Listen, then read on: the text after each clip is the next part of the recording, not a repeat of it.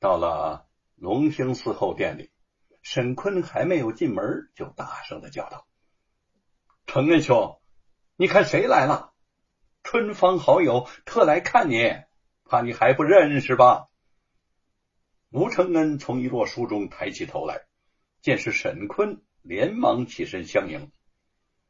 李春芳不等介绍，就说道：“你就是远近闻名的吴承恩贤兄。”我叫李春芳，慕名前来。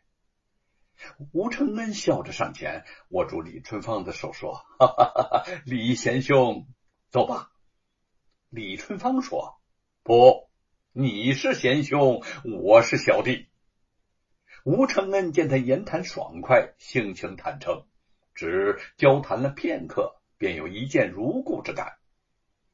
尤其令他惊喜的是。李春芳竟不像他人一味的劝说他读书做官，更让他顿有知音之感。沈坤故意有些不满的说：“瞧瞧瞧，承恩有了春芳，就更加觉得自己有道理了。不过日后该逼迫你赶考，我还要逼迫你的。”吴承恩闻言大笑：“哈哈哈哈哈！沈坤呐，你说我是倔猴？”我看咱们弟兄两个呀，都是倔猴，谁也不肯向谁服输。李春芳微笑着说：“哈哈哈哈不过承恩兄啊，如若要我为你和沈坤两只倔猴子做评判，你升四分，沈坤则升六分。”沈坤顿时就高兴起来了。怎么样，承恩，你服输吧？吴承恩不解的说：“春芳，此话怎讲啊？你刚才不是还说我写书也能成就一番大业吗？”李春芳望着吴承恩，意味深长的说：“不是我画风转得快，沈坤贤弟逼迫你考取功名的话，也确有他的道理。凭你的才学，做官和写书完全可以兼修。”吴承恩摇了摇头，不不，我不想把时光浪费在做官上。做官和写书对于我只能选其一。今生做不成官我无怨无悔；而写不出奇书，则往来人世一遭。李春芳目光炯炯的注视着吴承恩，突然说。你想做自己的事情固然没有错，但是你却独独辜负了一个对你有过大恩的人呐！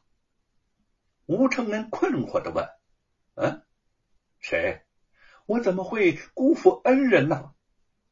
李春芳慢慢的说：“李老夫子，那位连考了五十年不中，含恨而终的李老夫子。”不瞒你说呀，你的一些奇闻异事早就在街坊之间传开了。对，对呀，李老夫子的确有恩于我，他终生为八股所害，为功名所累，实在是太可怜了。他也是为了保护我写的《西游记》小书，才被罗网给害死的。吴承恩的眼里涌出了泪花。你曾经在李老夫子坟前发过誓，为了他也要考取功名。你难道想做言而无信的人吗？吴承恩如中雷击，呆立当地，半晌不语。这一层关系，他的确是始终未曾考虑过的。李春芳望着吴承恩，缓缓的说：“承恩呐。”我赞同你写书明志的非凡志向，但不等同于赞赏你不是避世之举。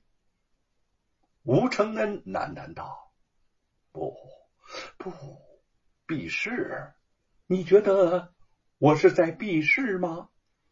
他望着山壁的瀑布，叹了口气儿：“我，我，我是在逃避吗？”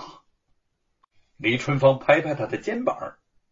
承恩，你完全可以有另外的选择方式。人生一世，并不是只有一条路啊！恍如醍醐灌顶般，吴承恩转过身，目光从犹豫渐渐变得坚定。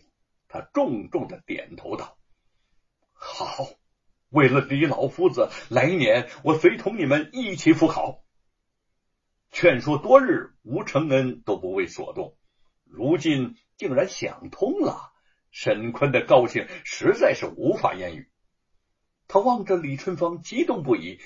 天赐机缘，让我和承恩结识了春芳兄，来日携手一同赴考，但愿同是金榜题名。吴承恩哽咽的说：“李老夫子。”承恩愿以功名告慰你的在天之灵，希望你在来世不再受功名之累。李春芳大声道：“苍天在上，我们弟兄三人如若来日做了官，一定做清清正正的好官，取信于民，以让百姓富庶为己任。”沈坤眼泛泪光。春芳所言正是我的心里话呀！我们击掌立誓吧。不，不，还要再加一句：还世道百姓公道，惩处奸恶。吴承恩话音未落，三个人同时伸出了右掌，掌声清脆无比。不远之外，目睹这一切的普音和尚露出了欣慰的微笑。